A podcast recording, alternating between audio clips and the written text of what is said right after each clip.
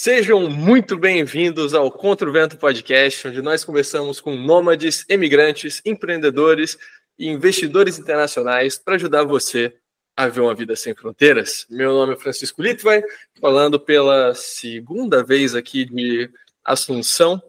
É, Capital Paraguaia tá um frio desgraçado, tava tipo 5 graus ontem à noite, é, noite mais fria do ano, eu acho, mas agora já tá para dar uma esquentada, então tá, tá melhorando. Não tava preparado para passar esse frio aqui.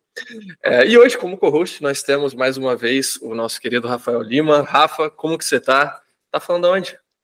Cara, antes de tudo, eu queria dizer o seguinte: se a, se a gente desse para nossa fanbase 100 mil chutes de qual seria o primeiro crossover de eu gravando com o Peter, quem ia dizer que ia ser um podcast da Sete sobre a viagem dele para a Ucrânia? Quem ia dizer isso? Mas ainda assim, estamos aqui. Estou de Curitiba também passando frio. É, que é a moda, e agora o Peter pode zoar a gente, ver o calor que ele deve estar tá sofrendo lá. Ele deve estar tá achando que está passando frio também. Tá é, frio aqui no Rio de Janeiro também. Também tá, tá frio por aqui. Tá, tá o padrão graus. do Rio de Janeiro, evidentemente, né? Mas tá, tá frio. graus, né? É. Tá o quê? É, não sei, a temperatura exata lá fora, não sei. Peraí, deixa eu pegar aqui. Deve ser assim, estado de calamidade graus, pública, né? 19. Exército na rua. 20 graus, 20 graus, tá todo ah, mundo com frio, frio. tá morrendo de frio aqui no Rio. Se eu tiver que sair lá fora, eu vou botar uns 10 agasalhos e coisa que e tal. Sofrimento, que sofrimento. É, é. Bom, gente, é, acho que o convidado de hoje dispensa apresentações, na verdade, né? Mas, de qualquer forma, é uma honra receber aqui o Peter Turguniev, é, divulgador do libertarianismo, do anarcocapitalismo, criador dos canais Ancapsu, Ancapsu Classic, Visão Libertária. É, desde 2020, ele se dedica exclusivamente para divulgar os ideais da liberdade e acho que quase todos vocês já conhecem ele o Peter também, vale mencionar, que é cliente nosso na SETI. É, hoje a gente vai falar sobre um tema também meio exótico que o Peter faz pouco tempo é, decidiu ir para a Ucrânia é, em guerra. Então a gente resolveu convidar ele aqui para falar um pouco sobre isso. Peter, honra ter você aqui. Como que você está? E, bom, tá falando onde, acho que já foi respondido. Pessoal, muito obrigado pelo convite. Adorei estar aqui conversando com vocês, batendo um papo com vocês. É uma honra participar aqui do podcast de vocês. Estou no Rio de Janeiro, como eu falei, estou em casa aqui, é, mas já planejando minha próxima viagem. Eu devo ir para os Estados Unidos agora em agosto também, ficar um tempinho por lá, né? É, mas é, é um assunto bem interessante. A viagem para a Ucrânia foi muito legal mesmo, foi uma coisa muito bacana. Bom, antes a gente falar de como foi e tudo mais, é, por quê? Qual, qual foi a motivação? De onde veio a, a ideia de, de ir para um país em guerra? Não, pois é, vocês sabem, né? O, o canal Ancapso eu falo sobre notícias diárias, né? Eu, eu, comento o ponto de vista libertário de várias notícias. E é lógico, não tinha como não falar da questão da invasão russa da Ucrânia, que é um absurdo completo, uma invasão sem nenhuma justificativa, sem nenhum lado né, eh, condizente, nada assim lógico. Enfim, o, uh, foi um absurdo aquilo. Eu comecei a falar desde o primeiro dia, né, desde o dia da invasão, eu, eu falei isso, e acabei é, é, meio que sem querer, por interesse meu mesmo, é, entrando um pouco mais em detalhe, né, mostrando onde é que a Rússia estava indo, o que, que eles estavam invadindo e coisa e tal. É, nos primeiros dias da guerra, a impressão que todo mundo tinha é que a Rússia iria conquistar a Ucrânia praticamente toda, ia derrubar tudo lá. Né? Ninguém imaginava que a Ucrânia pudesse conter o exército russo, mas isso não muda o fato de que era errado. Né? Ou seja, o fato de você ganhar uma guerra não quer dizer que você esteja certo no final das contas. Então, eu comecei cobrindo essa, essa guerra da Ucrânia. E daí, lógico, começou a surgir esse interesse natural pelo país, né? Então, uh, uh, a gente começa a falar do nome das cidades e coisa e tal. Isso, aliás, é uma coisa que é muito curiosa. O próprio pessoal lá da Ucrânia comenta isso, né? A coisa de cinco anos atrás, se você perguntasse ah, para um ucraniano, onde é que você é? Ele fala, da Ucrânia. Ucrânia onde? Onde é que fica isso? É na África, na Ásia, não sei o que é lá. Aí o cara tinha que falar, não, fica ali perto da Rússia, do lado de Belarus e coisa e tal, da Polônia e tal. Hoje em dia, você pergunta para o ucraniano: ah, onde é que você é? Eu sou da Ucrânia. Ah, de onde? Você é de Kherson, é de Zaporizhia, é de, de Kiev, não sei o que é lá. Todo mundo já conhece os. Todo mundo virou um expert o interno da Ucrânia toda. Nada, né? É uma coisa curiosa. Né? Então surgiu a curiosidade de, de ir lá, né? Além disso, o que, que aconteceu? Em determinado momento, com a eleição do Lula, eu fiz uma, uma espécie de brincadeira com o pessoal do meu canal. Falei, olha só, eu, vou, eu, eu, não sei tá, se eu vou sair do Brasil, não. Tá? Eu estou muito acostumado aqui no Brasil, aqui no Rio, eu moro num lugar que eu gosto muito, eu já estou velho, então assim. Eu, provavelmente eu não vou sair do Brasil, mas eu vou fazer o seguinte: esse ano eu vou tirar para fazer viagem para conhecer países no exterior e ver se tem algum país legal que eu gostaria de morar e coisa e tal. E eu listei cinco países que é o que eu pretendo fazer esse ano. Eu pretendo fazer cinco viagens para conhecer cinco países diferentes ao longo do ano. O primeiro foi justamente. Bom, os países foram Portugal, Ucrânia, El Salvador, Uruguai e Estados Unidos. Então, esses são os cinco países que eu pretendo viajar nesse ano e ver como é que tá e coisa e tal. O mais provável é que eu vou ficar aqui no Rio de Janeiro mesmo, tá? Não vou enganar ninguém, não. Mas, mas enfim, vamos conhecer, vamos ver como é que é a possibilidade. E aí a Ucrânia entrou nesse aspecto, porque eu falei para o pessoal que é, quem está. É, é, veja, a Ucrânia ela é um país em guerra nesse momento, é arriscado ir para lá, mas por outro lado, você tem uma janela de oportunidade. É, imóveis lá estão extremamente baratos, justamente porque pouca gente quer ir mudar para a Ucrânia nesse momento. Então, você consegue comprar imóveis com valor legal. E, e, quando essa guerra acabar, você pode ter certeza o país vai passar por um plano Marshall, né? o Ocidente vai querer ajudar a Ucrânia, então vai ter uma reconstrução muito forte lá. Então, assim, é um país que eu seriamente vejo como uma possibilidade muito forte de, de, de migrar para lá, de morar por lá. Então, fui lá também para conhecer, para ver como é que é, como é que é o país, como é que são as coisas por lá. Né? Ter uma experiência de, de vida própria por lá, né? É, e você mencionou isso do, da reconstrução da Ucrânia, e é até legal, é um país que a gente estava de olho antes da guerra começar, eles já estavam lançando assim programas de residência com menos imposto que a, Ucrânia, que a Estônia, é, lançando zonas especiais, enfim, eles estavam com vários projetos assim de liberalização, de atrair capital, e aí, bam, yeah, acabou tudo, esquece, ninguém quer mais saber de, de abrir empresa aqui, de fazer negócio, mas eles estavam indo numa direção mais assim de abrindo, né, de, de livre mercado. É... Pois é, a Ucrânia ela tem essa, essa pegada de querer ir para o lado mais liberal de, da economia e coisa e tal, né? vocês sabem, a Ucrânia foi parte da União Soviética, então era um país que ainda traz esse ranço soviético de comunismo, de um, de um Estado muito pesado. Eu, eu, sinceramente, a impressão que dá você conversando com o pessoal lá da Ucrânia, que os problemas que eles têm lá em relação ao Estado deles são muito similares aos problemas que a gente tem aqui no Brasil, com o nosso Estado também hipertrofiado, com gente demais no Estado, e, e, aí dificuldade econômica, e aí muita burocracia, e para qualquer coisa o pessoal cobra um trocado para agilizar a parada. Então, assim, os problemas que eles têm lá nessa relação com o Estado, é, a gente tem aqui no Brasil também. Só que lá eles tomaram essa decisão, e é uma decisão que é muito clara do povo lá, de rumar em direção a um liberalismo econômico, a uma, uma economia de mercado, talvez até pela experiência passada, né? Aquele negócio. Uh, Talvez a gente tenha que passar por um comunismo aqui no Brasil para finalmente o pessoal entender que ó, não, não dá certo. Esse caminho de botar tudo na mão do Estado, o Estado vai resolver tudo. Né? Não, isso não dá certo, não tem por aí. E acaba sempre resultando em muita atrocidade, muito, muito crime, muita perseguição política.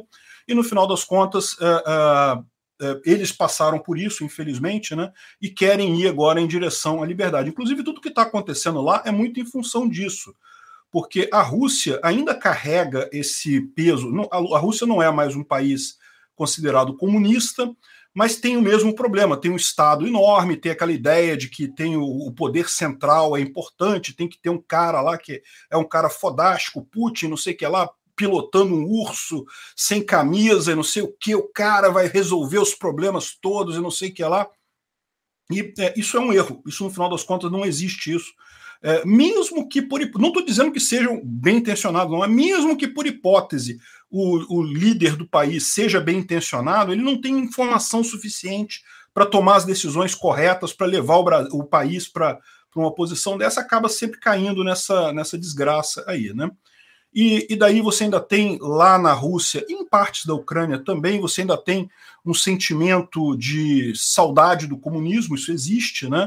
É, é, a gente vê isso aqui no Brasil, né? Enfim, tem gente que, que gosta do passado, que acha que é, houve uma época que a União Soviética era um negócio importante, coisa e tal, sente falta disso, mas na Ucrânia isso é menor, na Rússia isso ainda é muito mais forte. Então, o que está acontecendo lá justamente é isso, esse, essa opção da Ucrânia que já vem desde a independência do país, lá em 1991, essa ideia deles de se afastarem desse mundo soviético e de caminharem em direção à Europa, né? Então, é o que eles têm feito esse tempo todo. Todo esse processo, né, a Revolução Laranja, a própria independência da Ucrânia, porque muita gente não sabe, mas a independência da Ucrânia também foi complicada. Né? A, Rússia não queria que a, Ucrânia ficasse independente, coisa e tal. E, na época, foi feito um, um, é, uma votação, né, um referendo, um plebiscito, e todas as regiões da Ucrânia votaram por realmente ser independente da Rússia, inclusive Crimeia, Donbás, a região toda, todo mundo votou a favor, e de fato montou-se o Estado da Ucrânia, mas não foi sem dor, não, tá? Teve briga, teve gente que não queria, teve a Rússia pressionando para continuar parte da Rússia, e, uh, e, a Rússia tentou também na Ucrânia fazer o que eles conseguiram fazer em Belarus. Né? Em Belarus, infelizmente, a Rússia conseguiu o sucesso em, em, colocar um presidente fantoche lá, o Lukashenko, lá em Belarus. É um, um, é, teoricamente, é um presidente eleito, Belarus, em tese, é uma democracia, mas é aquele negócio, né? O cara é presidente desde o fim da União Soviética, né? Belarus ficou independente, mas desde o fim da... é o Lukashenko. Não é que é o Lukashenko e outra pessoa, ou, ou, amigos do Lukashenko. Não, é o Lukashenko. Você pode ver as imagens dele envelhecendo no tempo desde aquela época, né? A Ucrânia não, já começou com um pouco diferente. Eles tiveram realmente alternância no poder. Teve presidentes mais favoráveis à Rússia, presidentes menos favoráveis à Rússia, uma confusão danada. Em determinado momento, teve uma pressão muito forte da Rússia para manter uh, o controle da Ucrânia, que foi quando teve lá todo o caso da Praça Maidan e aquela revolução toda. Então, todo o processo é esse. O que é, está acontecendo na Ucrânia já de, de bastante tempo para cá não é um processo novo, né? Para a gente parece uma novidade, mas para o pessoal lá da Ucrânia é, é, a mesma briga. É a briga para sair debaixo da, da, da, do guarda-chuva do comunismo, tirar esse poder central que gira a coisa ali, né? enfim, ir para uma economia de mercado. Não é uma coisa fácil de fazer. É, e uma coisa que eu lembro que eu vi uma vez o Mikhail Saakashvili falando, o Saakashvili é o cara que reformou a Geórgia. É que ele falou o que, o que a Rússia faz é que, assim, eles têm um interesse em que os países ao redor não reformem, porque eles odeiam os bálticos, porque os bálticos reformaram para caramba, viraram livres economicamente, enriqueceram para caramba, e todo mundo sacou. E aí eles saíram da influência enquanto Belarus é o, é o não sei se é Belarus, Belarus, enfim, é, é, o exemplo contrário, né? Eles mantiveram toda a estrutura. Então a, então a Rússia tem um interesse não só em ter uma influência política, mas em manter o país burocrático pra caramba, porque se o país é burocrático pra caramba, ele é corrupto pra caramba e o Putin controla a corrupção. Que é o que não. eles fazem nos estãos, no Kirguistão, no Uzbequistão, lá. E aí, quando a Geórgia quebrou e se reformou tudo, eles invadiram. Pois é. Então, o... tem esse interesse em evitar que o país reforme e tudo mais, fique só aqui atrasado junto com a gente. É, muito do que é essa guerra é justamente em função disso, né? Porque a, a, a, Ucrânia e a Rússia, em termos de população, assim, são muito próximos, né? São todos eslavos. O pessoal ucraniano não gosta que fale isso, não, tá? O pessoal ucraniano diz que não, não tem mais isso aí, não. Mas, mas se você olhar para a gente de longe aqui, eles são muito parecidos, são o mesmo biotipo de povo, tem uma história muito comum. Só que qual que é o problema para a Rússia isso? Por quê? A Rússia já viu Lituânia, Estônia e Letônia, que também eram da, da, da, não, era, não sei se eram da União Soviética, eram, né? Eram da União Soviética, eram, né? eram, eram repúblicas. Elas, eram, elas não eram. É que assim, a, a União Soviética ela tratava a Ucrânia meio como nosso, enquanto uhum. Estônia era meio assim, tipo, ah, não é nosso, esses caras não tem nada a ver, a língua não tem nada a ver e tudo mais, mas a gente precisa desse porto, então mata quem discorda e tudo mais. Tipo, eles tinham uma visão meio diferente, assim, tipo, os estãos a, a União Soviética considerava, tipo, meu. Os, o, o Geórgia lá meu. Uh, Báltico era meio. A gente tem que invadir vocês né? fazer o quê? Mas... Era, era, a, cortina, a cortina de ferro, né? Chamada é. cortina de ferro, né? Você tinha a União Soviética. É, era mais tratado como tipo a República Tcheca, Hungria, etc. Tava mais tipo Romênia, Bulgária, assim, era mais nesse tratamento. É, exatamente. Ou seja, esse é o problema, né? Você tinha a, a, a, os países bálticos, a Polônia, a República Tcheca, a Eslováquia, aquela região toda ali da Europa, era a chamada cortina de ferro, né? Aliás, é muito interessante isso, porque eu, quando, quando caiu essa coisa toda, eu já tinha vinte e tantos anos. Eu, entendi, eu vi isso na televisão, eu vi isso acontecer, né? A independência uhum. dos países bálticos, a queda do muro de Berlim, coisa e tal. E eu lembro de uma época em que você viajar para a Polônia não era assim. Ah, vou viajar para a Polônia, vou comprar uma passagem de avião aqui, vou para lá. Não, a Polônia era na, na cortina de ferro, você não podia, tinha que ter contato antes e não sei o que lá, e tinha que fazer todo um esquema para chegar para viajar para a Polônia. Não, hoje em dia não, hoje em dia a Polônia é um país da Europa, aliás, é um país que está crescendo bastante, um país muito bonito lá, muito bacana. Enfim, e o que, que é, qual que é o problema do Putin com isso? O problema do Putin é que aí o pessoal da Rússia começa a olhar, caramba, aquele pessoal da Polônia que estava na mesma merda que a gente aqui na época soviética, né, na mesma na época da, da cortina de ferro e coisa e tal, eles resolveram ir para a Europa e olha só, eles estão bem lá, o negócio, a economia está crescendo, o pessoal está tá se sentindo mais livre, está indo melhor. Olha só o pessoal da Estônia, da Letônia, da Lituânia, dos, dos países bálticos também, olha só, esse pessoal foi lá isso começa a botar minhoca na cabeça dos russos. É isso que preocupa o Putin, né? E a Ucrânia, mais ainda, justamente pela Ucrânia ser tão próxima da, da Rússia, se a Ucrânia consegue ir para a Europa e fatalmente teria uma melhora econômica significativa com, com mais liberdade econômica, no final das contas, isso ia mostrar para os russos que, olha só, tá vendo aí? É, é, é a gente está comendo mosca aqui, ficando debaixo do Putin aqui. Vamos reformar esse país, vamos partir para liberalismo econômico também que é, é, não é o que o Putin quer, né? O Putin, a Rússia é, é embora a Rússia não seja mais comunista na, na, palavra, né? A verdade é que se você pegar a economia russa, 85% dela é gerenciada pelo Estado. É, são as empresas petrolíferas lá, empresa de petróleo gerenciada pelo Estado. Então, é, é tudo lá estatal. É, e os oligarcas, os bilionários, a galera rica, é tudo amigo do Putin. Você não chega nisso sem virar brother e beijar o anel. Então, exatamente, exatamente. A, a, turminha ali, inclusive o Putin, quando ele tomou o poder, né, ele, ele acabou destruindo um monte dos antigos oligarcas que tinha lá, no esquema tipo assim: você é meu amigo? Legal, bacana, tu vai ficar rico. Você não é meu amigo, meu amigo? Você faliu. Acabou, quebrou sua é, empresa. É como se Lava Jato fosse o sistema econômico do país. Assim. Tipo, é como se fosse tipo tudo uma. Tudo é 50 tons de Odebrecht. Sim. É, vale mencionar, o Peter mencionou a questão da, dos países bálticos, assim, só para dar uma noção, hoje em dia o PIB per capita da Estônia, da Lituânia, é o dobro da Rússia. Não é que eles estão um pouquinho melhor. Estão muito eles estão melhor. bem sendo, melhor. Sendo que assim também. Isso aí inclui tipo o centro de Tallinn, que é a galera rica, a periferia de Tallinn, que tipo ainda tá indo para trás, e o interior de Tallinn, que tipo ainda tá criando ovelha. Então, tipo, isso é a média. Se você tirar tipo o PIB per capita de Tallinn e comparar, não, tem algumas coisas lá que realmente a pobreza naquela região ali, principalmente na Rússia, tá? A Ucrânia ela já está evoluindo, ela já está caminhando hum. nesse sentido, já está melhor do que a Rússia. Mas na Rússia você ainda tem muita questão de banheiro do lado de fora, casa que não tem banheiro. É, tipo fora, fora Moscou e algumas cidades, a Rússia é uma roça. Exatamente, uma grande roça, uma grande roça extremamente atrasada no final das contas, né?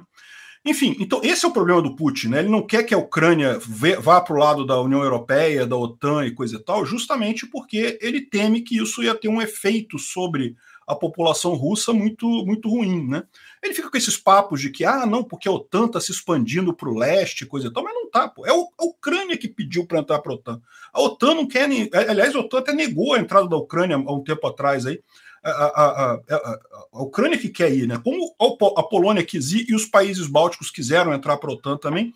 E, e, você percebe muito claramente agora o porquê que eles quiseram entrar para a OTAN, né? Pelo motivo óbvio. Olha só o que acontece quando você não é um país da OTAN e a Rússia resolve te invadir. Olha a confusão toda, né? A Rússia, ela adoraria invadir os países bálticos ali, mas ela não vai fazer isso, porque ela sabe que ela não tem como comprar briga com a OTAN. Ela está que, quebrando a cabeça com a Ucrânia, que tem algumas armas da OTAN, não tem nem todo o arsenal da OTAN, não tem nem todo, não tem os caças, não tem as armas mais modernas, os tanques mais modernos, não tem o treinamento mais moderno. Ela já está quebrando a cabeça com, com a Ucrânia. Imagina pegar a OTAN pela frente, né? É o que eu falo com o pessoal. É, as, os propagandistas russos costumam muito falar assim: não, que a Rússia está brigando com a OTAN, a Ucrânia é só um joguete ali na mão da OTAN, o que é falso. Não, é a Ucrânia que está lutando pela independência dela. Esse processo que vem desde 91, né? E, uh, e no dia que a Rússia efetivamente lutar com a OTAN, você vai descobrir, porque vai ter um monte de soldado americano tomando café na Praça Vermelha lá de manhã cedinho. Porque não vai levar uma semana para a Rússia cair com a OTAN no dia que a OTAN entrar nessa guerra. Se acontecer, eu espero que não aconteça, eu espero que a, que a Ucrânia eh, encerre esse assunto, a Rússia saia do, do território ucraniano e se resolva tudo. Mas se acontecer, meu amigo, pode ter certeza. Vai ter soldado americano tomando cafezinho na Praça Vermelha lá. É, eu acho que é uma, é uma coisa assim que a gente fala, a gente recebe muito de cliente nosso de consultoria que quer emigrar, pessoal falando que, pô, eu acho que a Estônia é tão legal, mas é do lado da Rússia, eu tenho medo que aconteça o mesmo da Ucrânia. Tipo, gente, um país que é a União Europeia, um país que é a OTAN, é uma situação completamente diferente do que aconteceu com a Ucrânia. Sim. É, a Rússia, a Rússia ela faz algumas, lança algumas bravatas, né?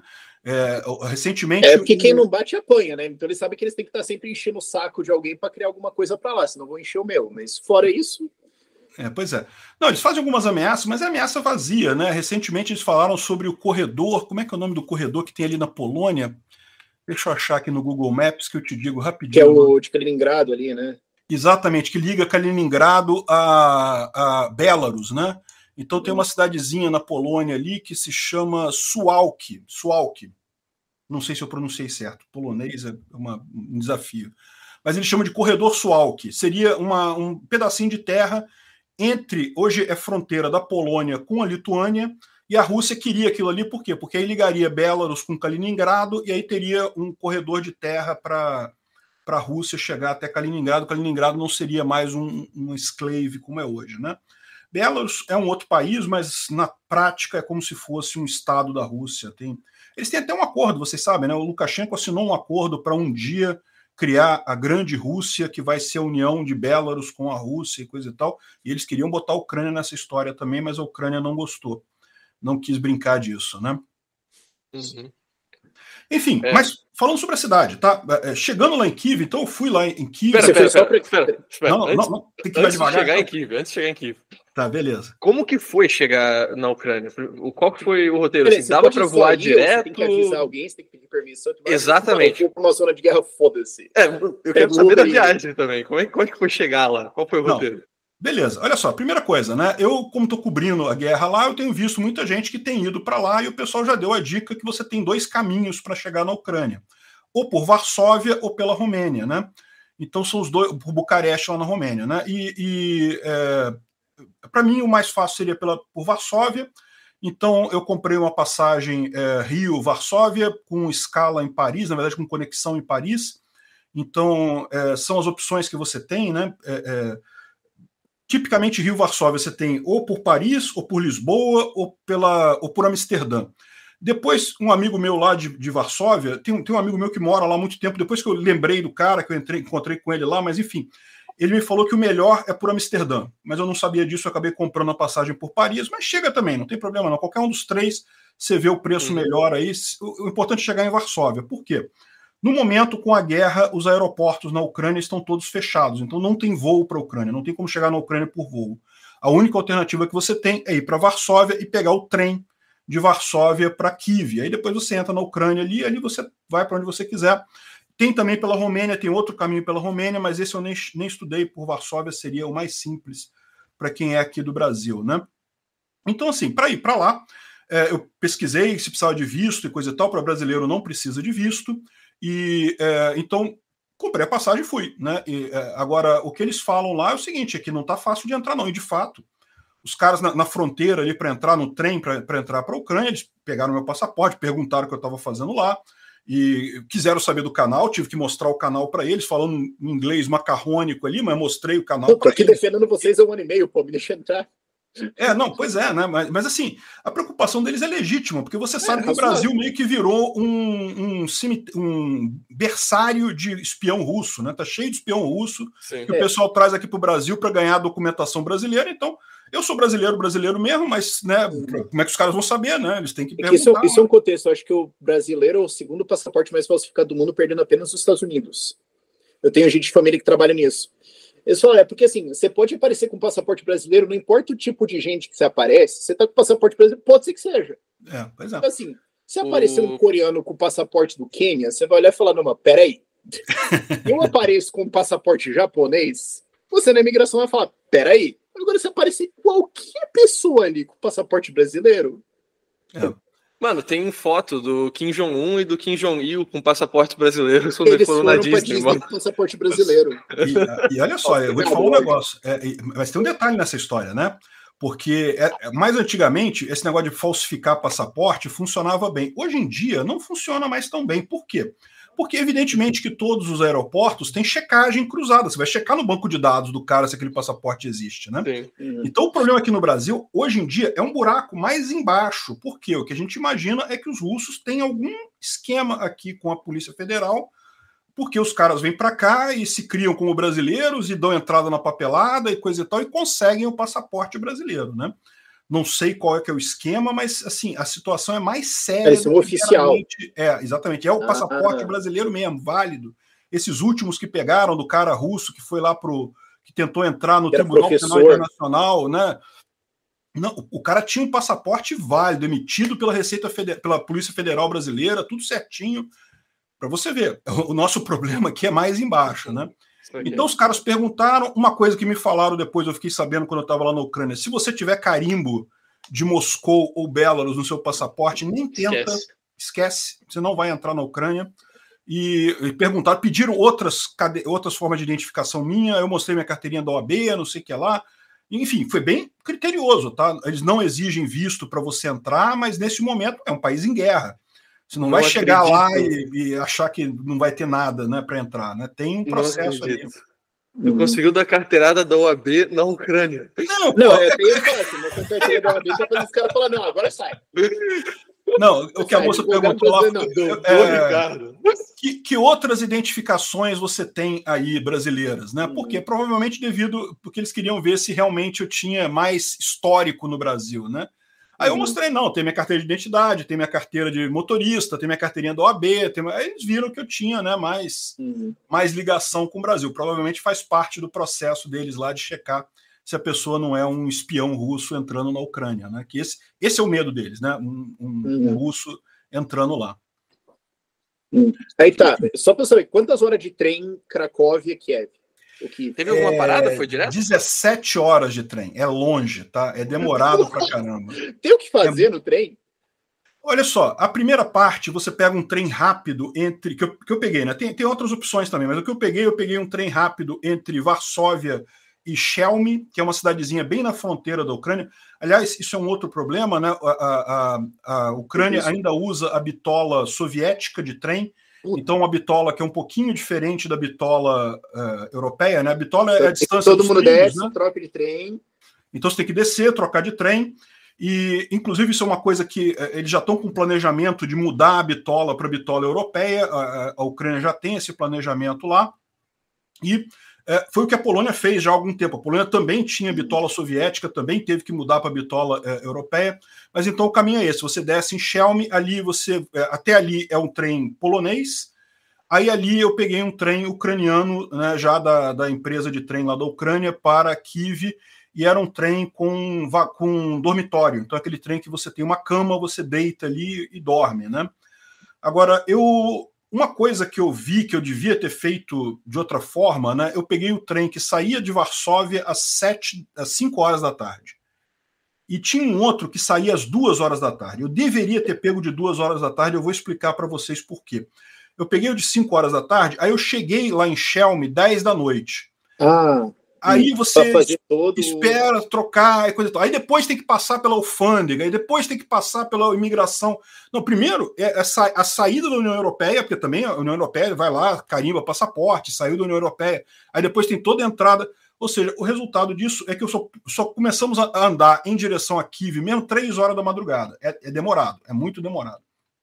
Então, ou seja, praticamente não dormi, né? Aí quando deu seis horas da manhã eu já estava acordando, acordei igual um zumbi lá, de cansado nesse dia. Se eu tivesse, se eu soubesse o que eu sei agora, eu teria ido no voo de, no, no trem de duas horas. Por quê? Porque ia fazer esse processo todo no finalzinho da tarde até umas 10 da noite, e de 10 da noite eu ia estar andando para Kiev no trem com um dormitório e iria dormindo até Kiev. Seria o, o melhor nesse caso, né? Mas enfim, também não foi nada é, traumático. O, o, o, trem é muito bom, muito confortável, tem banheiro, tem cama, tem tudo certinho ali.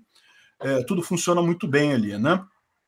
Tem aquecimento, que é muito importante. Cara, um frio do cara. Esse mês mesmo? É, não, eu fui na primavera, já tava. Para eles lá já tava quente. Para eles, eles já tava o pessoal já tava botando um biquíni para ir pra praia, né? Eu que. Tava carioca mim, só em menos 10 ali. Para né? carioca, eu tava ali quase tendo um. entrando em coma de tanto frio, né? Mas dentro do trem é tudo aquecido. Dentro do trem você não tem que ter problema. Só na hora que você sai ali para trocar de trem e coisa e tal, que, é, que ainda você pega um frio do Dá caramba. Pois é. Sim, duas jaquetas, touca, é, cachecol, luva e, e boa. É. Se for, e principalmente se for no inverno, né? Porque, como eu falei, eu fui na primavera, ali já estava já tava light o negócio, né? Se for no inverno, meu amigo, pode agasalhar sem medo, porque é, é frio lá, né? É muito frio. Uhum.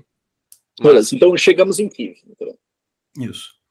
Bom, outra coisa, né? Eu chegando em Kiev, aí eu tinha reservado os hotéis todos lá nessa viagem minha usando o Booking, mas eu tinha um, um, medo enorme, que é, será que meu cartão de crédito vai funcionar lá? Porque você sabe como é que é esse negócio, né? Em tese, deveria funcionar em qualquer lugar do mundo, é cartão de crédito internacional, mas na prática, se tu já viajou, você sabe, tem lugar que você vai, ah, não, esse cartão não passa aqui. Eu falei, puta, que só falta eu chegar lá e não conseguir é, pagar o cartão lá, né? Então, mas é, felizmente consegui. O curioso, que eu até falei isso também para o pessoal que, que me segue lá, que eu, eu, tenho que elogiar, né? Porque na verdade foi o que me salvou lá. Eu, eu sou cliente do Bradesco há muito tempo.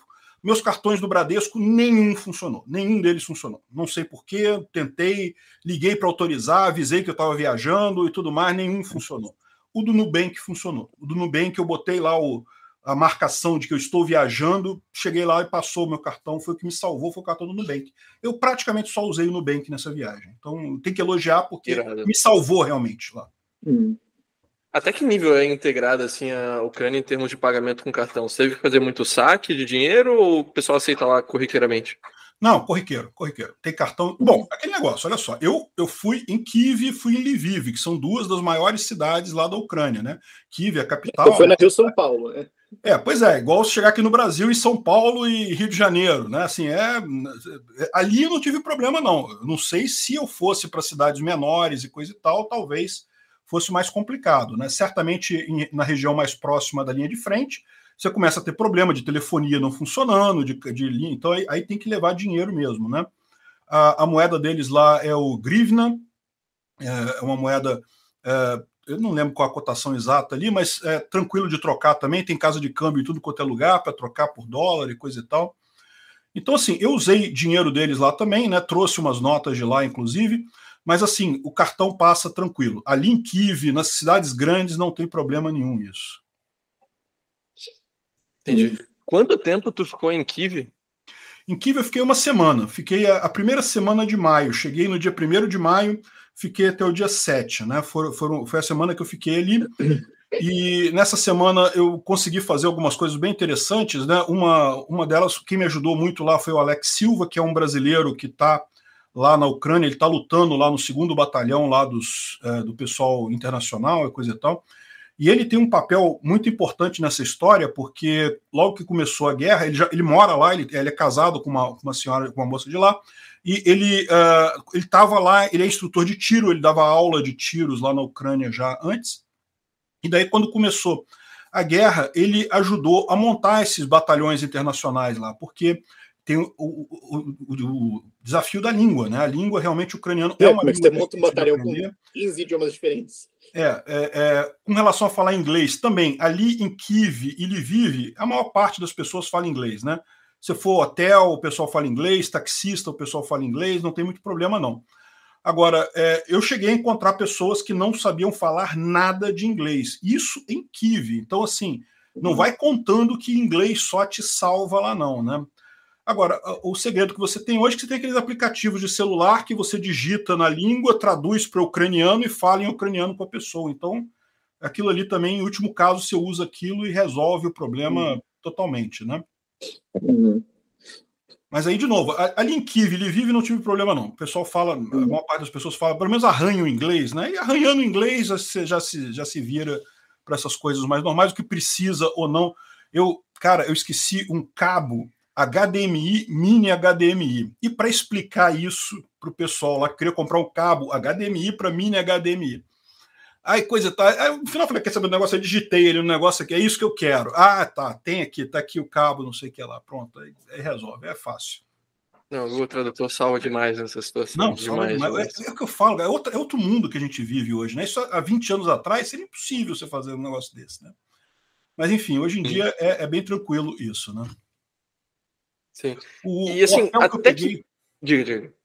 O hotel que eu peguei também, eu, eu, como eu fui para conhecer ali, eu fiz questão de pegar um, um bom hotel lá em, em, Kiev, né? E eu fiquei no hotel Ukraine, que é um hotel antigão, é tipo um Copacabana Palace dele, né? mas não tão caro, tá? Não foi tão caro assim, não. Mas fica de frente para a Praça Maidan. Então eu fiquei bem naquele hotel que você vê, assim que você vê a Praça Maidan toda ali embaixo, ficou muito, foi muito legal o, o hotel. E aí é outra vantagem que eu falo, estava baratíssimo, né? Porque, como você pode imaginar, não tem muita gente fazendo turismo lá na Ucrânia. O pessoal que tinha no hotel era justamente jornalista americano, jornalista inglês, era o pessoal de outras. Trabalhando na cobertura mesmo, né? Que estavam fazendo a mesma coisa que eu estava fazendo lá, cobrindo a guerra, que estavam, né? Uhum. É o que Sim. tinha lá, né? Estava baratíssimo. Paguei é, o, o que eu paguei no hotel em Kiev por sete dias foi menos do que eu paguei na Polônia, nos hotéis que eu fiquei na Polônia lá, dois, três dias na Polônia. Né? É a mais baixa das baixas temporadas, né? não, tem, não tem comparação. É. O... E aí, então, assim, é, é, é, uma janela de oportunidade que você tem, né? Então, para quem pretende se mudar para lá, assim, não é que os, o, o preço de imóvel está no, no, chão, não é isso. Sim. É, até tem um desconto. Mas tem um desconto, exatamente. Até porque o que aconteceu com Kiev, né? Logo que começou a guerra, muita gente achou que ia, simplesmente a Rússia. A, a Rússia chegou perto de Kiev. A Rússia chegou ali em Bucha, Irpin, do lado ali de Kiev, né? E uh, então muita gente saiu. De, teve um momento, quem estava ali naquele momento queria comprar imóvel, se deu muito bem, porque conseguiu realmente uh, negócios bons. Mas a população de Kiev já, já retornou quase completamente. Eles tinham 2,9 milhões de habitantes antes da guerra, estão com 2,6 agora. Ou seja, basicamente já voltou ao mesmo nível de antes da guerra. Então, ainda, ainda, ainda encontra imóveis relativamente baratos, mas é, em Kiev já não dá mais. Se você for mais aventureiro, quiser ir para Kherson, para Kharkiv, para Zaporizhia ali, aí você consegue coisa mais barata, mas tem que ver o nível de, né, de tem que ser aventura, sim. De aventura que você tem, porque realmente. De ucraniano também, guerra, porque né? você não vai falar muito inglês, sim. não, né? Pois é, e, e, e quando eu estava lá, alarme antiaéreo acontece, volta e meia alarme antiaéreo. Teve um drone que foi derrubado em cima do meu hotel e coisa e tal. Isso é uma guerra, né? Infelizmente não tem como sim, evitar sim. o problema. Uhum. Mas em termos assim de, digamos, a cidade em si, é, chegando em, em que a gente está falando de níveis de, sei lá, aquelas fotos de Síria, Iraque. Não, é, não. Não, a cidade de Kiev está funcionando normalmente, a cidade está toda funcionando, ônibus funciona, táxi funciona, trem funciona, o metrô de lá é muito bonito, né? É, é, o metrô realmente na, na das repúblicas soviéticas sempre foi uma, uma questão de orgulho deles, então o metrô é lindíssimo, uhum. as estações lá, talvez até mais do que precisava ser, mas enfim, é, tudo funcionando direitinho, tudo legal, a cidade é uma cidade muito bonita, é uma cidade na beira do rio, né? O rio de Dnipro, que cruza Kiev, então tem vários parques ali na, na beirada do rio, os parques muito bacanas. Eu fui em alguns deles. Fui no, no parque da Motherland, que eles têm uma estátua grande, que é tipo Cristo Redentor dele lá, né? Vamos dizer. Que é aquela estátua com, a, com um escudo soviético aqui, ah. e que embaixo ela, ela é, uma, é um museu da Segunda Guerra, né? Da Segunda Guerra Mundial. Então eu fui nesse parque. Fui no parque que tem o um monumento de Holodomor, né, que é também da, da fome lá na Ucrânia e também no parque do. Como é que é o nome do negócio? É Arca. Arca é o arco de ferro que eles têm lá, que era um símbolo da união da Ucrânia com a Rússia, mas eles destruíram uma parte ali que falava da Rússia, ficou só o arco lá no parque. É o arco que é bonito. É bonito, é bonito o parque, muito bacana. E aliás, nesse dia que eu fui nesse parque, cara, tava um dia de sol, né? Primavera já tá começando a esquentar e coisa e tal. E é, é uma coisa realmente curiosa, né? O, o, povo lá, como tem poucos dias de sol no ano, quando tem um dia de sol, era um domingo de sol, tava lotado de gente, lotado de gente no parque, todo mundo saindo, o pessoal sentando na grama para tomar sol e coisa e tal. Isso é típico da Europa, o pessoal adora porque né, tem que aproveitar, depois não tem mais isso. Hum. A cidade normal, cara, tudo funcionando normal. E o pessoal já meio que acostumado com, com sirene antiaérea, a verdade é essa, né? Eu, a primeira sirene antiaérea que eu escutei lá, eu falei, caramba, deixa eu ir pro subsolo aqui, pô, pegar o negócio, descer de escada, tem aviso em todos os andares, lá não pode pegar o elevador na, durante o alarme aéreo, tem que descer de escada e ir pro subsolo lá do hotel, que é onde tem o bunker lá, coisa e tal. Eu cheguei lá, tava só eu lá, né? Fiquei olhando. Ninguém merece. Fiquei um tempo, aí depois subi de novo. A pessoa falou, é, pois é, porque o tempo todo tem esse alarme que o pessoal já meio que Mas se for parar o meu dia toda vez que tem um desses. Pois é, né? Então, assim, meio que já entrou na, na, na coisa deles lá, né? Já, já entrou no, no dia a dia deles lá. E a cidade está funcionando muito bem, as empresas estão funcionando e coisa e tal. Então, assim, não tem não, é, comércio, tudo funcionando. Muita gente pedindo doação para soldados, para linha de frente, uhum. coisa e tal, como você pode imaginar, né? Enfim, é, achei uma cidade muito simpática, muito bacana, muito bonita a cidade. É, é uma coisa que dá até uma certa vergonha para a gente aqui no Brasil. O, a cidade dos caras estão em guerra, numa guerra terrível, né? E tudo limpinho, a estrada, tudo, as, as, as, calçadas limpinhas, o metrô funcionando limpinho, coisa e tal, os trens saindo no horário. Aqui no Brasil, a gente normal nosso, uma sujeira lá nas ruas. Os caras estão no meio de uma guerra, tá tudo bem, e aqui no Brasil aquele relaxo, né? Pois é, pois é, realmente é, é, chega a dar uma certa vergonha isso, né? Uhum. Bom, agora olha só, eu, como eu falei para vocês, né, um dos objetivos que eu tinha lá era justamente ver a possibilidade de morar lá. Então eu, uhum. eu fui dar uma olhada né, nesse, nesse esquema. Então, é, é, o que me falaram lá é que conseguir a cidadania ucraniana é muito difícil. É, existem alguns caminhos, mas é muito difícil conseguir. O que o pessoal. Mas, em compensação, o fato é: se você tiver uma, uma, uma negócio de residência, né, tiver a, a identidade lá para residência, ninguém se importa com isso. Então, é, é que nem o Brasil aqui. Né? O Brasil, em tese, para gringo conseguir a, a, naturalidade, se naturalizar brasileiro, é difícil. Quer dizer, só se casar com brasileira, né? É, aliás, sim, é a mesma coisa lá, né? Casar com, com. É, casar é sempre o jeito mais fácil. Sempre o jeito mais fácil, né? Mas, assim, se você, não, não, sendo isso, mas ninguém se te enche o saco. Então você vai para lá, você tem a, a, É importante você ter a, a, o. Como é que chama? É o visto de moradia, né? Que é para você ter um documento deles lá. Você vai precisar. É o visto de residência temporária e visto de residência permanente. Uhum. Pois é. Mas ninguém enche o saco. Você vai morar lá, você vai fazer as coisas lá, ninguém vai. Não, não tem como nos Estados Unidos, que tem o pessoal de denunciar ilegal, esse tipo de coisa, não existe lá. Como aqui no Brasil. Aliás, isso, isso, me leva uma pergunta também, assim, que eu lembro que da Estônia foi muito receptivo, mas como é que é a receptividade da população, assim, é tipo, ah, você é estrangeiro, você é de fora, tipo, seja bem-vindo, estamos suspeitos, dane-se, ninguém liga. Olha, é eu é? classificaria como nível São Paulo, né? Aqui, aqui no Brasil, você sabe, né? Tem o nível Rio de Janeiro, que o pessoal, você tá parado na rua, o nego vem falar com você, te deixar, te abraça, fala contigo, né? Enfim, é, é, é uma receptividade até exagerada. E tem uhum. outros lugares aqui no Brasil que ainda mais o sul costuma ser ainda mais, né? O pessoal mais afastado e coisa e tal. E São Paulo é um meio termo, assim, não é. O pessoal não é hostil, não é. Seja bem-vindo, não me atrapalha. É, exatamente, mas, mas também não é aquele negócio de, de, de gostar de estrangeiro, uhum. de procurar estrangeiro, uhum. não tem essa essa visão lá, não, né? Então, acho que é, um, é, é isso aí. Não, não senti em momento algum é, é, é algum tipo de preconceito ou coisa assim por não saber falar ucraniano, nenhum problema nisso. Isso aí o pessoal está acostumado lá, não tem problema nenhum, né? Uhum. Uhum. Uma coisa que me surpreende também no que você falou é que as pessoas são, são simpáticas e tudo mais.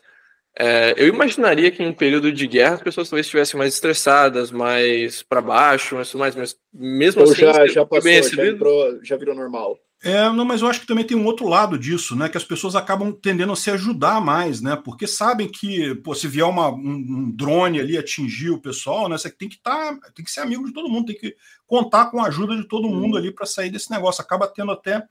É lógico, não, não, estou dizendo que compensa uma guerra, mas evidentemente você tem esse lado positivo. As pessoas tendem a se unir mais, a ficar mais unidas, é né, ajudar mais o outro, um ao outro, porque você precisa, né? Você pode, pode ser você depois ali, né? Tem uma expressão em inglês, né, de black clouds and silver linings, né? Toda nuvem, toda nuvem escura tem uma bordinha bonitinha, brilhante, né? Então, yeah. É. tudo Não quer dizer que compense uma coisa pela outra, mas é um ponto positivo uhum. que você tem nisso daí, uhum. né? Sim. Não, o pessoal, tipo assim, é, é, é, o inglês do pessoal é, é inglês ruim, tipo meu, então estamos igual, né? Mas o pessoal se esforça, porque tem lugares, tipo França. França, o ah, pessoal, ah, o pessoal não quer, eles não, eles não querem falar inglês. França se sente constantemente fala... incomodando todo mundo. Exatamente, você se sente incomodando. As pessoas não querem te ajudar, não querem hum. te dar informação, querem que você fale francês, não querem que você fale inglês e coisa e tal. Então, não tem isso lá. O pessoal se esforça, fala bem, tenta ajudar e coisa e tal. O pessoal simpático nesse sentido, sim, né? Uhum. Legal. Eu, e você eu cheguei você foi para. Diga, diga, diga. Eu cheguei até aí num barzinho lá de noite, coisa e tal, mas é, não, como vocês podem imaginar, em época de guerra não tem muita vida social lá à noite, né? Até porque tem o toque de recolher, meia-noite tem que tem que estar tá todo mundo em toque de recolher, todos os bares, quando dá 11 horas eles começam a fechar e, e meia-noite uhum. tem que estar tá no, no coisa de recolher. Entendi. Você falou que você foi para lá para avaliar a possibilidade assim de morar no país. Qual foi a sua avaliação assim em termos de morabilidade, possibilidade de Olha, eu vou te país? falar um negócio. Eu gostei muito de lá, viu? Gostei hum. muito de Kiev. Me pareceu uma cidade muito Top três motivos. O que, que, que, você mais sente falta? O que, que você mais sente falta? É, olha só, se eu fosse para lá, o que eu sentiria falta aqui do Brasil seria. Não, eu digo, o que você mais sentiu falta é. de quando você estava lá? Você achou, pô, isso aqui era muito legal de fazer. Ah, cara, olha só. Eu fiquei uma semana, né? Então não cheguei a criar hábitos lá, mas assim, mas a cidade realmente tem muito museu, tem muita coisa para você ver, muito, muito lugar bonito para você passear lá. Isso é uma coisa que realmente eu sinto falta, né? De, de passear por ali. Eu fiz muito isso lá. Eu estava no hotel, eu gravava os vídeos na parte da manhã, aí na parte da tarde eu saía, coisa e tal, algumas vezes com o Alex Silva, outras vezes sozinho por ali, passeando pela região ali, muito Sim. tranquilo. A questão de segurança lá, cara, esquece. Pode deixar carro parado na rua, que não vão te roubar, não vão fazer nada. Super seguro a, a região lá, né? Enfim, é, isso é uma coisa que certamente eu, eu sinto falta. Aqui no Rio de Janeiro você não tem essa tem que estar o tempo todo preocupado com segurança, com se vão te roubar, se você vai num lugar que é, é preocupante. Lá não, lá é uma segurança muito grande, o povo é, é bem educado, tudo muito limpo. É realmente impressionante isso lá, né? Outra coisa curiosa que eu achei lá, que eu acabei vendo, pouca coisa, porque eu não tive tanto tempo para ficar lá, mas é uma coisa que impressiona a gente a importância que eles dão para balé, né, para dança, para esse tipo de coisa. É um, é um é um, cultura no geral. Cultural, né? né? Cultura, isso, alta cultura, digamos assim, né? Hum. É, porque cultura, na verdade, é tudo, né? Funk não deixa de ser hum. cultura também, mas, mas eles têm esse, essa ligação com alta cultura. Do lado do hotel lá tinha um grande, uma grande academia de, de dança clássica, né? De balé e coisa e tal. E aí você vê, não é. Aqui no Brasil você vê uma, pequenos grupos, existem grupos de balé aqui no Brasil, mas são uhum. coisas pequenas. Lá uma multidão de criança, adolescente, o pessoal indo para aula de balé e coisa e tal. E, coisa realmente é, impressiona isso, como é que o pessoal lá é ligado nesse tipo de coisa. E também questão de tanto homens quanto mulheres, tá? Não tem o preconceito que aqui no Brasil a gente tem de que dançar balé é meio coisa de viado e coisa e tal. Não tem esse preconceito lá, né? Sim, é algo muito mais firmado culturalmente, né? É uhum. parte da tradição da União Soviética, imagino também, né, que herdaram. Pois é, pois é. Mas é algo que, assim, você fala e faz uma diferença tão grande tu tá num lugar que você sente que as pessoas têm, assim, um, mais cultura, é difícil de falar, fica, não sei, parece meio um classista, não sei, mas esse você fim de semana... Ser inteligente. Não sei, cara, assim, esse fim de semana eu fui para a fronteira agora da Argentina com o Paraguai. E, assim, são cidades tem uma ponte cruzando e é um rio de, que separa as duas. Mas se passa do lado do Paraguai para o lado argentino, assim, é como da noite para o dia, parece que tem mais vida, sabe? Tem sabe, uhum. pessoas nos cafés nas ruas, mais as estátuas é, muito mais descritivas, pessoas, sabe, vivendo com shows, com música, com apresentações. Parece que dá uma cor tão grande para uma cidade você ter essas coisas, atividades culturais acontecendo em público na rua, que... É, é, a diferença entre ser um alojamento e a cidade. Exatamente. Então, coisa Exatamente. que o, que o Bertot fala, né, de uma cidade ser a diferença de ser só um alojamento ou só trabalho, ser uma coisa viva e que te inspire e tudo mais.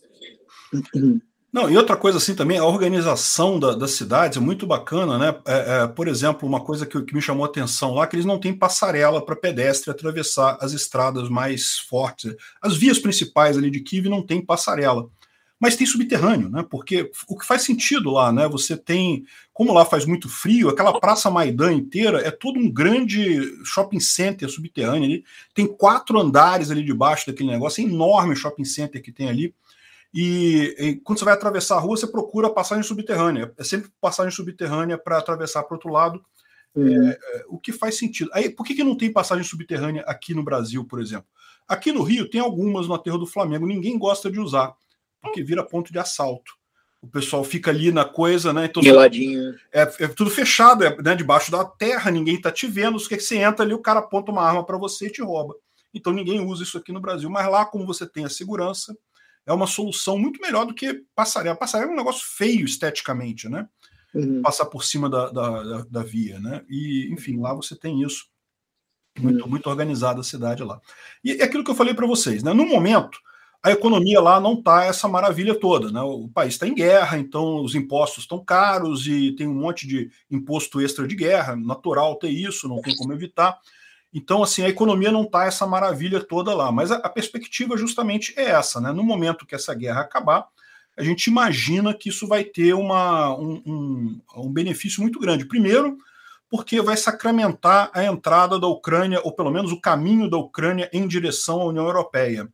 E segundo lugar, que você vai ter aí um esforço, já tem até uma coalizão de países que se comprometeram a, a salvar determinadas cidades e coisa e tal, a reconstruir determinadas cidades, né? Então deve ter um, um estímulo econômico grande, né? É, e quando você fizer uma reforma dessas, tipo, o país vai. Isso é uma coisa que eu estava pensando, assim, né? E o depois? Né? Vai ter que entrar na União Europeia, vai ter que entrar em reformas, e outra coisa também é você pensar de atração de investimento como defesa. Isso é uma coisa que eu peguei quando eu estava na Estônia. Os estonianos, eles sempre falavam, eles sempre contavam, tipo, ah, um, quando a gente, quando a União Soviética invadiu a gente em 1919, acho, tinha um monte de países amigos, porque a gente tinha um monte de relações, eles ajudaram, mandaram um monte de armas, a gente se defendeu, eles ganharam. Inclusive, acho que foi em 19 ou 20 que eles ganharam da União Soviética. E daí, lá pelos anos 30, rolou uma parada nacionalista, o país se isolou, e quando a União Soviética invadiu, tipo, não tinha ninguém, assim, só ficaram sozinhos. Então, eles, então a tese diplomática inteira da Estônia é: nunca mais estaremos sozinhos. É então, eles fazem esforços para fazer negócios, para fazer relações com vários países, porque eles sabem, cara, vamos precisar desses caras. Então a Ucrânia, é, eu acho que é bem provável que a Ucrânia tenha essa de cara. Vamos fazer o seguinte: a gente precisa dar um jeito de atrair um monte de gente para investir aqui e para desenvolver esse troço. Por quê? Porque daí se, eu, se, a Rússia vier fazer alguma coisa de novo, ela está arranjando problema com todo mundo. Pois é. Então, eu acho que vai ter uma abertura, e inclusive vai uma discussão toda de assim, pô, você vai precisar reconstruir toda a área de, de guerra, né? Então, uh, teve a ideia de, pô, se a gente colocar alguma legislação de cidades privadas, alguma coisa assim, que daí vai atrair capital muito sério. Pois é. E e você tem um desenvolvimento forte na fronteira que também é uma defesa, né? Então é interessante pensar isso depois, assim. É, isso acaba sendo uma coisa que, é, é, de novo, né, a, a, o silver lightning, né, a, a coisa ali, a, silver lining, né, que é, uhum. que é o seguinte, é, é, quando você destrói uma cidade inteira, você tem a oportunidade de reconstruir ela de forma mais moderna, de forma Exceto mais planejada, né? Né? Imagina uma cidade como Barmuto, como Marinka, que a cidade tá, cara, não sobrou dois tijolos um em cima do outro. Né? A cidade tem que reconstruir do zero, vai ter que passar um, um negócio para tirar a mina, tirar explosivo de lá, que deve ter um monte ainda, e reconstruir do zero. Que, aliás, diga-se de passagem, foi o que fez Varsóvia. Né? Varsóvia também uhum. teve uma parte grande que foi reconstruída do zero. Né?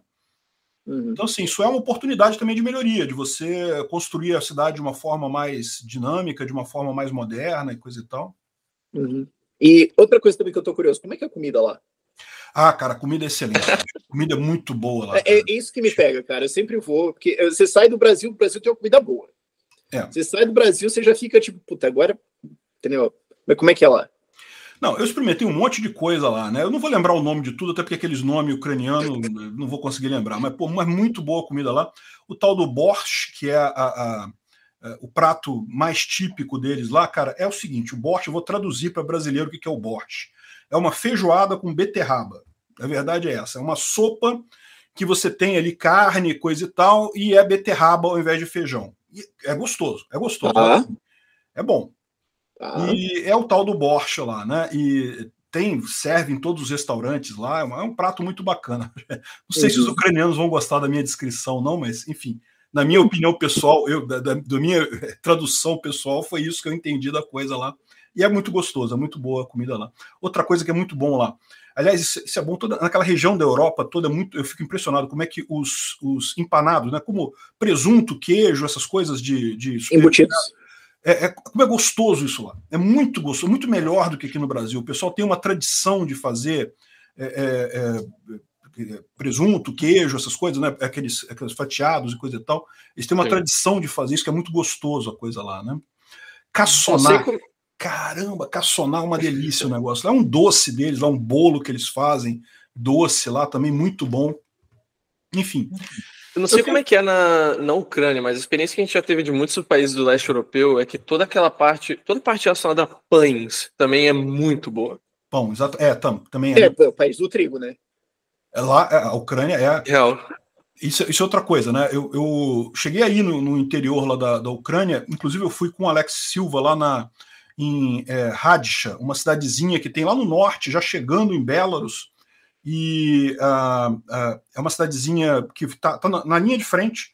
Olha só, entre a, Ucrânia e Belarus ainda tem uma linha de frente, ainda tem trincheira, ainda tem o pessoal ali tudo preparado, porque é uma trincheira, é uma linha de frente nativa, no momento não está tendo nenhum combate ali. Não está tendo nada, mas pode ter. Mas pode ter a qualquer momento. Então você chega lá, tá todo, todos os soldados ucranianos tudo em trincheira, inclusive eu não pude, não pude filmar muita coisa, justamente porque eles não podem né, entregar. Nossa a situação, mas eu tive lá com eles, jantei com soldados lá na trincheira e uh, foi uma experiência muito bacana. E aí deu para ver como é que é o interior do país. Né? No trem também dá para ver isso. E aí vou de novo fazer uma comparação que certamente vai ser injusta, mas é a minha forma de enxergar o país, que é um grande Rio Grande do Sul. Já foi no, no, no Pampa Gaúcho, que você anda assim, aquela, aquela enormidão de, de, de plano, tudo plano, com muita água, com tudo verde, coisa e tal, é a Ucrânia.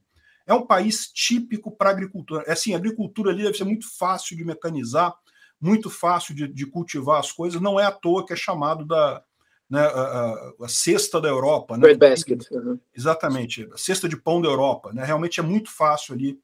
E na região que eu fui, a maior parte das lavouras estava não estava sendo usada. Por quê?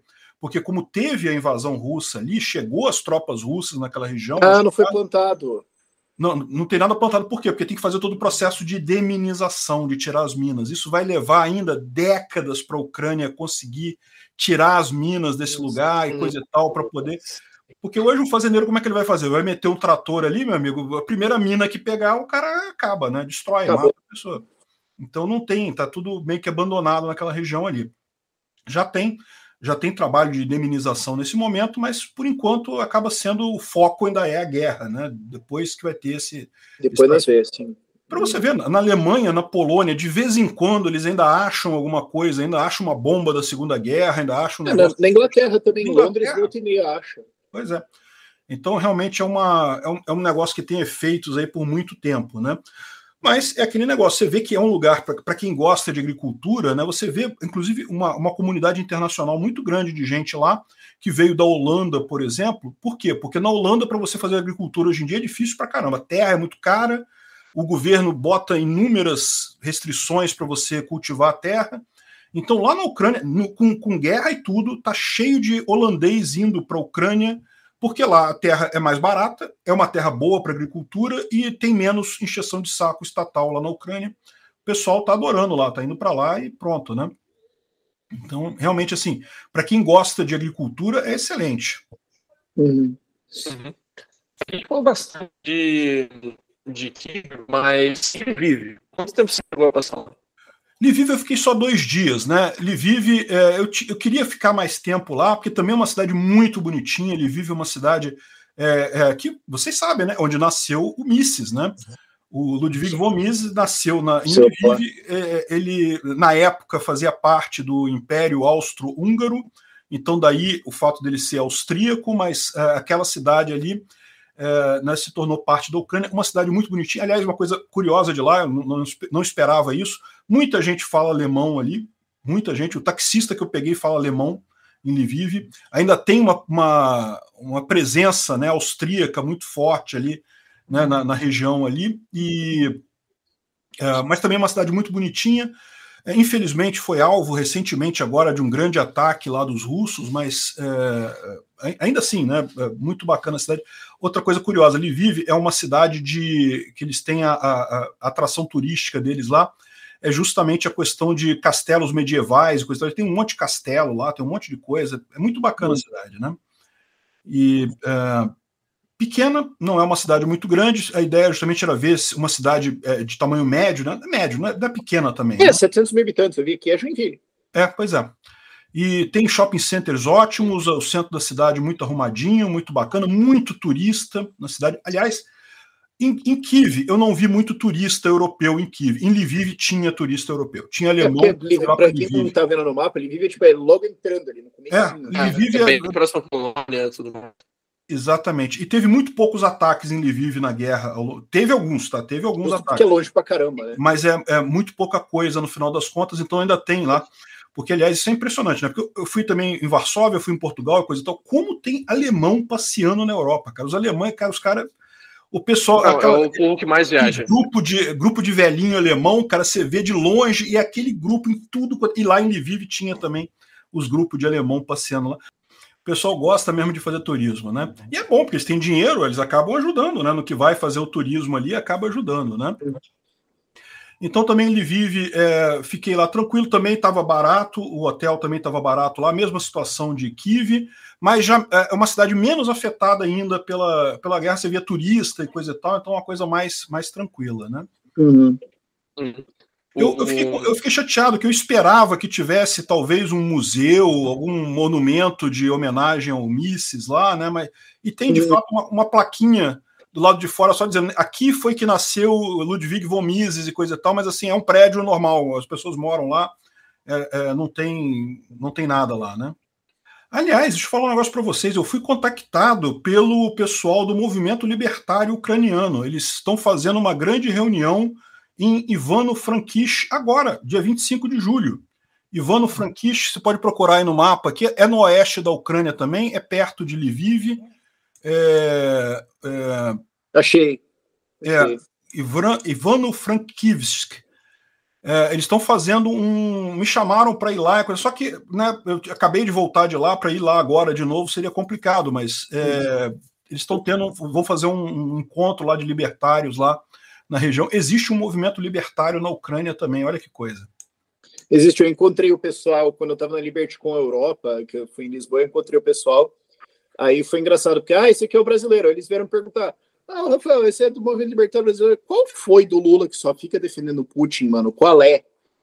E aí eu tive que explicar isso, porque, tipo. É, é vergonhoso. É, eu conheço os caras né? também. É. Uhum. Não, não tem, não tem nenhuma expectativa do Lula mudar de opinião. Pô. O Lula é esse Sim. troço mesmo, ele adora esses ditadores todos. Ele vê um ditador e ele sai correndo para abraçar, cara. Tem que colocar uma esteira embaixo e girar, girar energia. O erro foi o pessoal que estava esperando que fosse diferente. Tinha gente que achava que não, que, é. que ia ser mudar. A pessoa com... pensou assim: ah, Bolsonaro é Putin, o Lula é contra o Bolsonaro. Logo, o Lula deve é. ser Zelensky. Não, infelizmente. Essa era a lógica inteira deles. Pois é. É por, isso, é por isso que o Bolsonaro se ferrou em toda a votação da Europa, porque o pessoal foi nessa lógica. Pois é. É bom. Nada a ver. Enfim. É, bom, mas então, assim, resumindo, é, entre as duas cidades, assim, pensando no quesito de morar ou qualidade de vida de forma geral. É... é isso aí, é isso aí. Eu, eu se for, provavelmente eu iria para Kiev, porque eu tô acostumado com cidade grande, eu acho que eu não me acostumo mais em cidade pequena.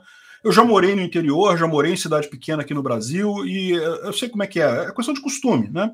E, então, se eu for para a Ucrânia, eu vou para Kiev mesmo. Mas é o que eu digo para você: quem gosta de cidade menor, tem um monte de cidade bacana lá.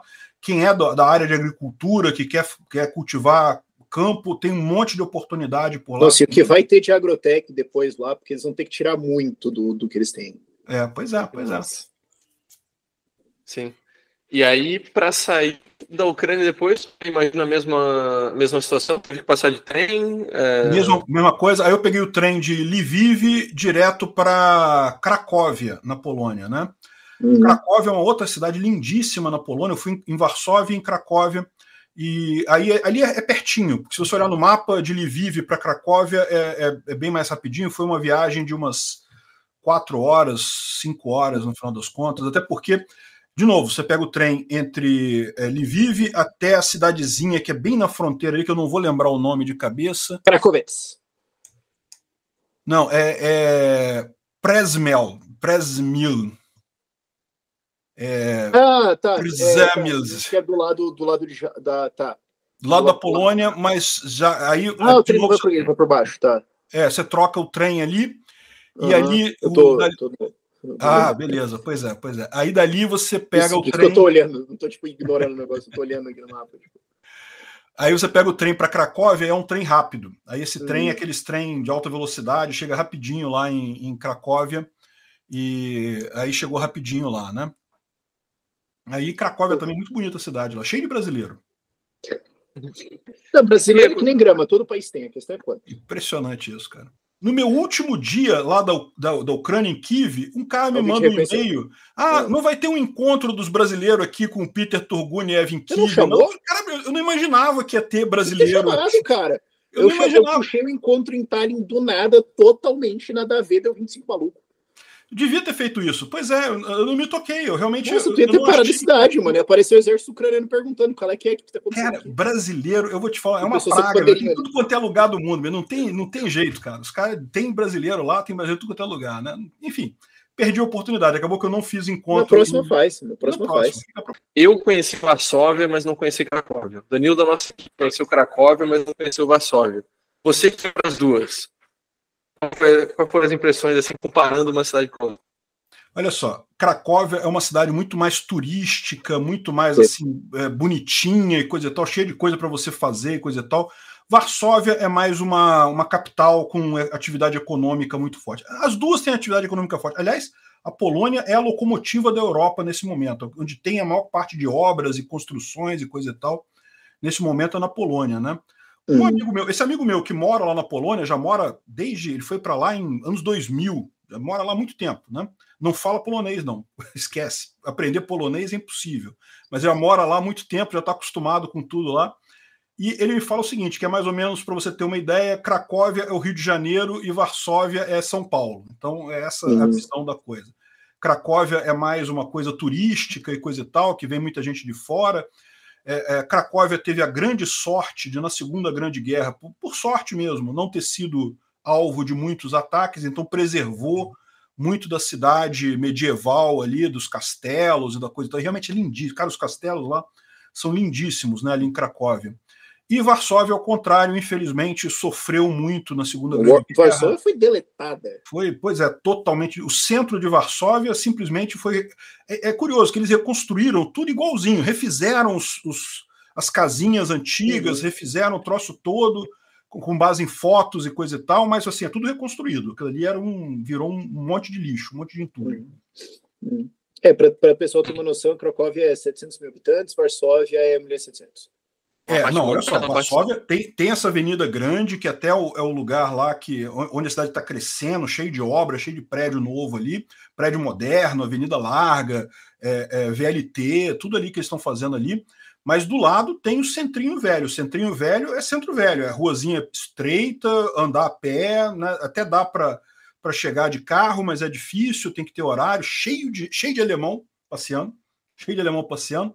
E, é, mas muito bonitinha a cidade ali, justamente é, também muito bacana ver o castelo lá, o castelo real de, de, é, de Varsóvia, coisa e tal. Outra coisa curiosa de se ver em Varsóvia é um monumento que tem, que aliás é muito polêmico lá, tem muita gente que quer derrubar, que é o. Não, vou, não, sei se vou lembrar o nome direito, mas é, acho que é Centro de Cultura e Ciência, um negócio assim.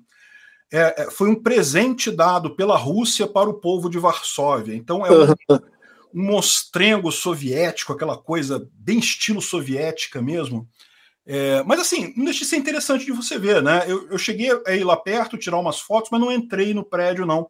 Diz que tem um tour que você vai até lá no teto, lá tem uma vista muito bacana, mas os poloneses não gostam desse prédio. Os poloneses têm, têm volta e meia. Palácio da Cultura e Ciência. É. Palácio da Cultura e é, Ciência. Gigante, é, gigante, eu, eu, vi isso aí num, num, filme, era algum filme polaco que era uma história de xadrez e bababá e tal que tinha esse prédio. Putz, ele fala, mano, isso aqui parece a mansão do mal, velho. Que negócio é esse? Não, é realmente é horroroso, né? Mas assim, é, é, é típico daquela época, né? É um, uhum. uma coisa típica.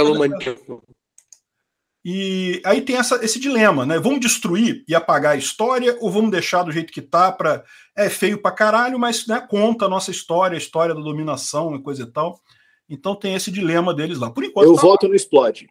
É, pois é, por enquanto está lá, mas né, não sabemos se vai ficar por muito tempo mais. Uhum. O, a cidade lá também muito arrumadinha, e aquilo que eu falei para vocês, né? Uma cidade que está crescendo muito rápido, tem muito muito prédio sendo. Sabe aquele lugar que tudo, tudo lugar que você olha tem um prédio construindo, tem o pessoal com andaime e fazendo obra, não sei o que lá, para todo lado tem isso lá. Muito bacana mesmo. Pois é, a Polônia realmente está com um desenvolvimento muito grande. E, é, o pessoal fala que não falta trabalho lá, é fácil conseguir trabalho, coisa e tal. O custo de vida é barato. O caramba, como é que é o slots, que é a, a moeda? Eles não usam, eles estão na, na, Europa, mas eles não usam o euro, né? O slot, sim. O slots, para vocês terem uma ideia, é mais ou menos o mesmo valor que o real, né? Então, 5 é, dólares mais ou menos o, é, os 5 slots o dólar, né? Então, uh, mas assim, é, o custo de vida é muito barato. Então, muita gente vai para lá justamente porque o custo de vida é barato, comprar as coisas, né? Comprar imóvel, comprar comida é relativamente barato. Está é, tá tendo uma certa confusão política lá, não sei se vocês estão cientes que o governo lá é um governo de direita e tem é, alguma briga com a comunidade europeia, porque uma das coisas que eles fizeram lá foi destituir o STF deles lá, né? Então o governo de direita estava brigando com o STF, que era de esquerda, aí destituiu o STF inteiro, colocou um novo STF. Aí o STF antigo disse que o STF novo é inconstitucional e não aceita nenhuma ordem do STF novo.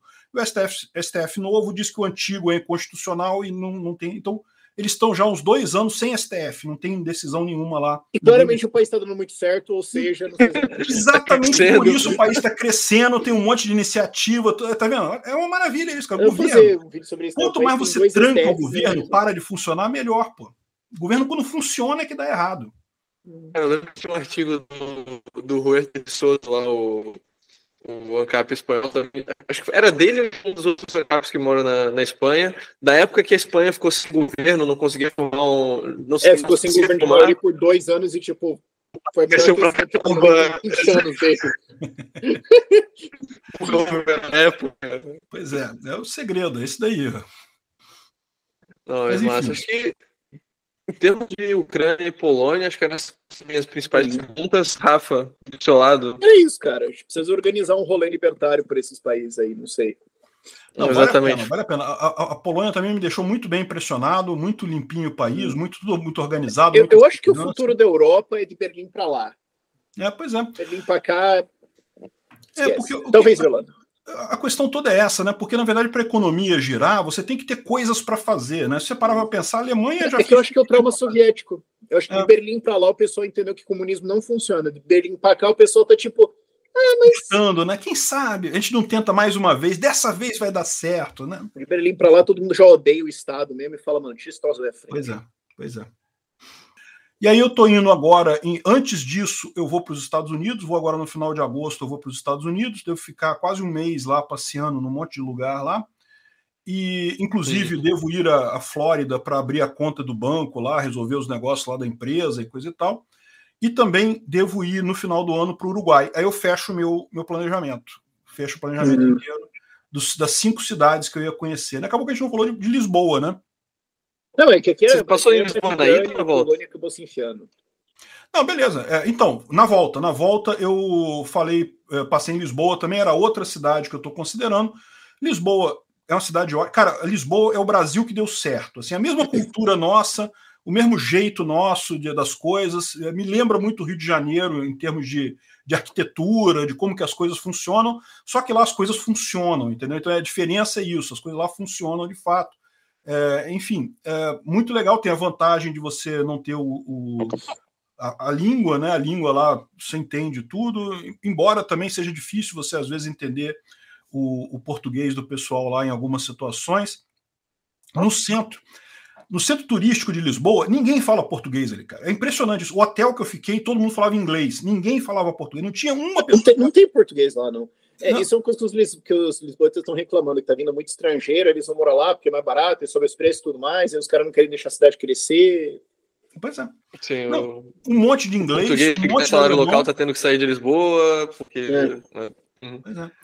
Não, eu não sei toda a cidade de Lisboa, mas aquele centrinho ali do Terreiro do Passo, ali, aquele centro uhum. mais turístico ali, coisa e tal. É, aquilo ali já foi. fala inglês, só se fala uhum. alemão, é, é, um monte de indiano, pessoal de Bangladesh os, os mercadinhos, é tudo indiano, tudo indiano e o pessoal de Bangladesh que está ali nos mercadinhos ali da região. No hotel todo mundo falando inglês, ou seja, português mesmo, mas, mas aí tem, né? Tem a região ali da, da Expo lá que eles chamam, que é aquela região que foi feita, uma região mais moderna da cidade, aí tem uhum. né, muita gente falando português lá, coisa e tal.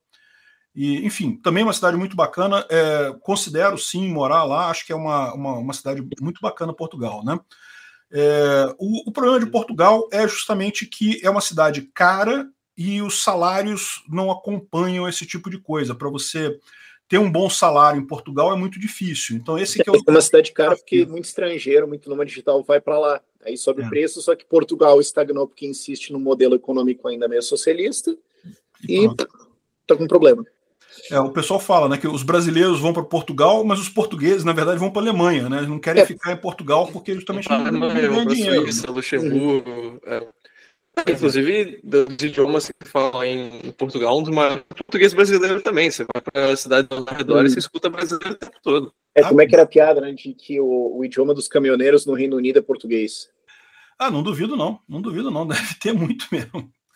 O, lá em Portugal, eu fiz um encontro com o pessoal. Nós, nós lotamos um botequim lá, um barzinho que a gente escolheu lá. Ficou lotado de gente para o encontro nosso de, de pessoal do canal lá, né? Ah, Portugal, aí tinha, tinha bastante gente lá mesmo. Uhum. Enfim, gostei muito de Portugal, muito bacana. É, é, e, e, assim, é a vantagem para eu ir, no meu caso particular, porque justamente o meu trabalho, em tese, não depende muito de ter emprego lá, né? Ou seja, se eu for para lá, eu vou continuar fazendo YouTube, esse tipo de coisa. Então, em tese, não tem problema. A questão depende de uma renda local. É, dizem que imposto lá é meio caro, tá? Imposto lá é, é, imposto de renda lá é mais caro que no Brasil. Então, é, é que, é que a tarifa mais alta é 48, e você provavelmente entra nela. Mas é, tem o residente no habitual, que acho que por 7 anos você paga 20. 10 anos, 10 anos paga 20. 10? Uhum. Por que, que eu achei que era 7? Eu parar de usar droga. Bom, enfim, é, é, de qualquer forma, é, é, uma possibilidade, porque realmente é um lugar muito bacana, é um, um, pessoal muito gente boa. Uma coisa que me falavam muito que o português tem preconceito contra brasileiro, eu não vi isso lá, eu fui muito bem recebido por todo mundo lá, não, não vi esse tipo de animosidade contra brasileiro. Enfim, não sei, né? Pode ser que em alguma situação isso aconteça, mas é, é, via de regra não, não encontrei isso lá, não. Né? Gostei muito de Portugal, gostei mesmo.